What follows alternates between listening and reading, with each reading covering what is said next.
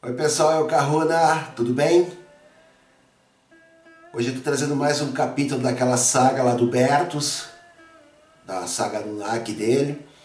E é, e é legal assim porque é uma visão sobre os conhecimentos, um lado dele, e ele mostra Enki e Liu de uma forma diferente a forma que a gente está trazendo lá no livro de Inanna.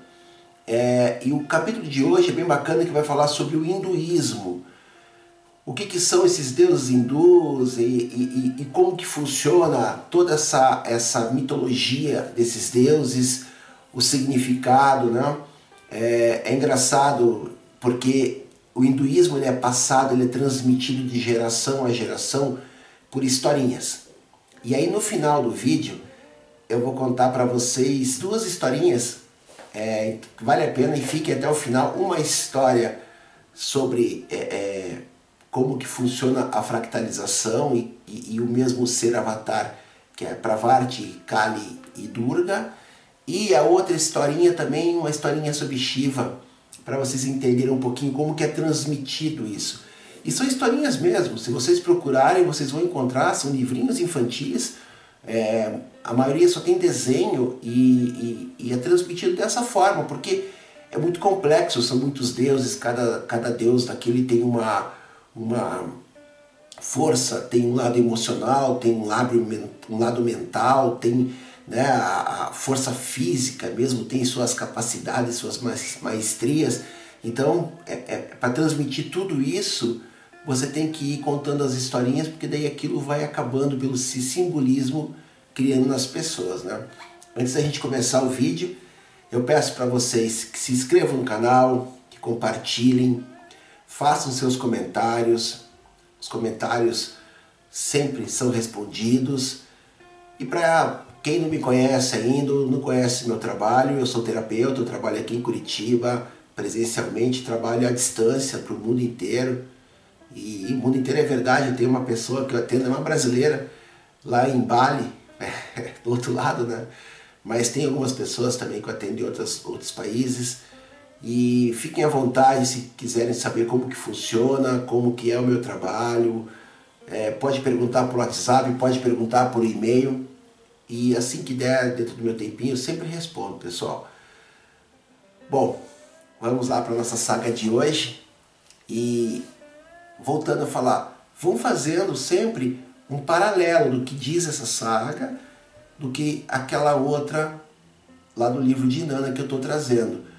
A minha ideia, depois que terminar aquela lá, essa aqui demora um pouquinho mais, aquela tem menos capítulos, é, eu quero ver se eu consigo trazer para vocês daí a informação do livro de Urântia, que é uma espécie de bíblia desses pleiadianos aí, desses Anunnakis.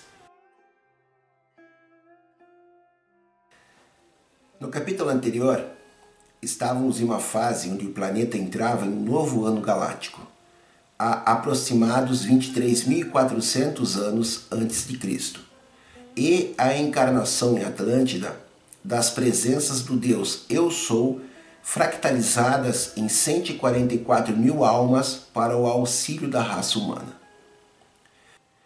Também falamos do governo de Enki, encarnado como Netuno Poseidon em torno do ano 27.000 a.C., perante a comoção social provocada pelos mestres escuros das escolas de conhecimento atlante.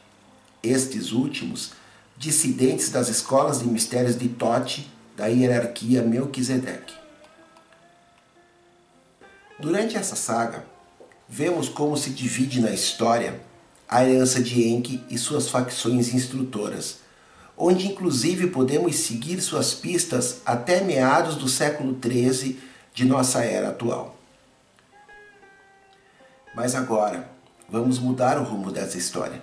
E neste capítulo, adentraremos merecidamente no território da Índia, que possui enormes enigmas e gloriosas histórias, enterrado em meio a muitos mitos.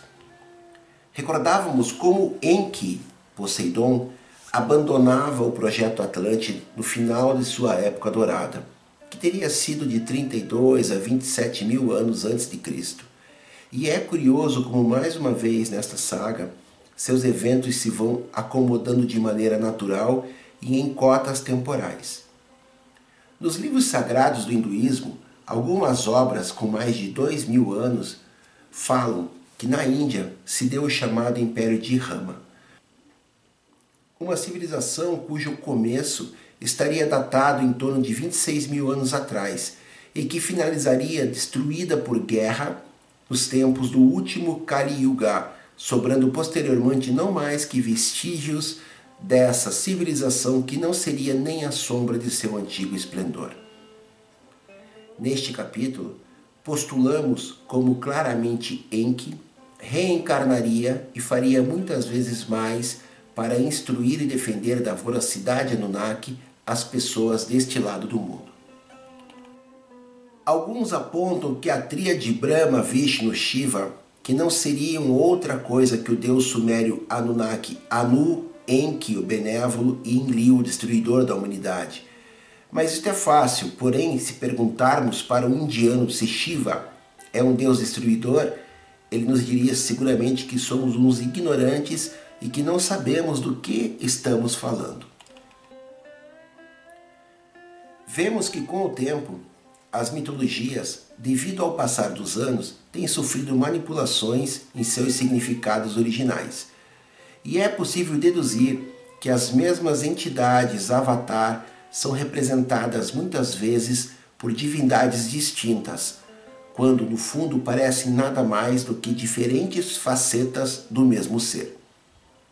Temos o caso dos deuses instrutores sumérios Enki, Uanés, Poseidon e Prometeu, este último que roubou o fogo dos deuses para ajudar a humanidade comumente vemos representadas diversas deidades relacionadas às águas que não seriam mais do que Enki e sua facção no auxílio à humanidade em diferentes etapas deste planeta. Portanto, Shiva, o que destrói as coisas que não servem, mas também a face da guerra de Vishnu como o terrível Rudra, também são deuses cósmicos por excelência. Vishnu é o criador da vida, da sabedoria, do controle do corpo e da mente e do conhecimento. Um detalhe importante é que as escrituras dizem claramente que Vishnu teve nove avatares, nove reencarnações na Terra, onde uma delas, Rama, o grande monarca hindu e sua idade dourada. Esse é um detalhe que concorda com os nove senhores da tumba de Pakal, que não é senão a tumba de uma das reencarnações de Enki. Na mitologia hindu se encontram descritas as lutas entre os Devas e os Asuras. Os Devas, descritos como humanoides de 3 metros, 3 metros e meio de altura, que na opinião do autor original dessa saga, Hubertus, não seria mais do que a união entre os povos Lêmures e Atlantes, que formavam uma pequena civilização que conviveu com o humano terrestre, e há ainda que se destacar a influência do deus Momo, que teria sido crucial na vitória dos Devas sobre os Asuras, que representariam os humanos lutando lado a lado com os Devas contra a subjugação Anunnaki. Os Asuras, que podemos relacionar aos Anunnakis, eram justamente descritos como demônios antropomórficos detalhadamente relatados nos antigos livros hindus. No Ocidente não temos nem ideia da quantidade de livros que possui a mitologia hindu. São muitos livros, de milhares de páginas, nas quais necessitariam vidas inteiras para extrair algum conhecimento profundo dessas inscrições em sânscrito. Inclusive, as definições detalhadas de conflito bélico com deflagrações atômicas, relatados como poesia ou que, no entendimento da literatura atual, se chama de romance. Na Índia se deu uma civilização incrível, com seu esplendor máximo sobre o reinado de Rama, uma das encarnações de Vishnu, que não é outro senão Enki Poseidon. Essa civilização era possuidora de alta tecnologia, e entre elas as famosas naves Vimanas. A definição de Vimana, que se dá na mitologia hindu, é bastante clara e diz o seguinte: aquele que pode ir por sua própria força sobre a terra, a água e o ar. A literatura hindu diferencia que havia quatro tipos principais de Vimana. Os Rukman Vimana, que eram de forma cônica, iguais às cápsulas espaciais que conhecemos hoje. Os Sundara Vimana, em forma de foguete com vários pisos de altura. Os Shakuna Vimana, que possuíam forma discoidal bicôncava e as naves mães que podiam suportar vários aparatos internamente. E há ainda centenas delas descritas na mitologia hindu, inclusive desenhos gravados em pedras de milhares de anos. Ainda constam dados de suas construções, feitas em ferro e cobre, e que poderiam cobrir longas distâncias impulsionadas por seus motores a mercúrio. As obras ainda citam que as vimanas podiam se movimentar na velocidade do vento e emitiam sons melodiosos. Bem, pessoal, esse é o capítulo de hoje, um capítulo rapidinho, para mostrar mais uma encarnação de Enki e como que Enki foi construindo a nossa civilização moderna, o homem de hoje. As alterações de DNA, ele como geneticista, começa de dentro para fora nessa construção. Então todas essas alterações elas vão produzindo esse avanço na capacidade mental, na capacidade emocional, nas sinapses físicas, nas sinapses espirituais e vão construindo também a grande egrégora planetária, a grande fortaleza de evolução. A gente está aprisionado dentro de uma barreira de frequências, como já expliquei em outros vídeos. Mas Enki e alguns outros avatares vêm lutando para que consigamos escapar dessa barreira de frequências de dentro para fora, né? através da nossa evolução. O hinduísmo é sensacional. Quando você começa a ler hinduísmo, estudar o hinduísmo, você começa a entender todas as alegorias, tem muito simbolismo, é muito rico em tudo aquilo que se fala ali dentro. Não olhe para o hinduísmo apenas como uma religião ou como um sistema de crenças, mas olhe para o hinduísmo como uma possibilidade de entender um pouco da nossa história. Vale a pena bastante. No History Channel está passando, inclusive, é, eu não sei bem qual que é o, o, o, episódio, mas fala das Vimanas e como que essas Vimanas jogavam suas bombas atômicas, que eram realmente naves, é um daqueles capítulos do, do dos deuses astronautas, do, né, eram, enfim, vocês procurem lá no History, vocês vão conseguir encontrar qual é o capítulo. E dá para encontrar, acho que tem aberto até no YouTube. E vale a pena porque assim, ó, ali você vai ter uma visão pragmática e científica, vamos dizer assim, da leitura do Mahabharata, que foi a grande guerra nuclear, que eu estou trazendo para vocês nessa saga de uma forma mais romântica e que Nana descreveu no seu livro ali, ela contando sobre o olhar dela. É... Daqui a pouco vai chegar nos capítulos que falam sobre isso, vai avançar rápido, inclusive. Não com tantos detalhes como o Bertos coloca aqui na saga dele, e nem com tanta imagem, com toda a tecnologia que é colocada pelo History naquele capítulo que eu falei para vocês. Eu não lembro direito o nome do capítulo, mas não é difícil encontrar. Vamos lá, contando para vocês um pouquinho de, dessa história de é, o mesmo Deus ser representado por várias facetas.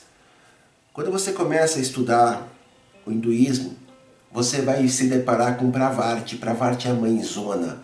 Pravarte é aquela energia da mulher, ela é mulher de Shiva, então ela é aquela energia da mulher, da mulher, da, da essência pura da mulher de família, da, da mulher amada, aquela coisa toda.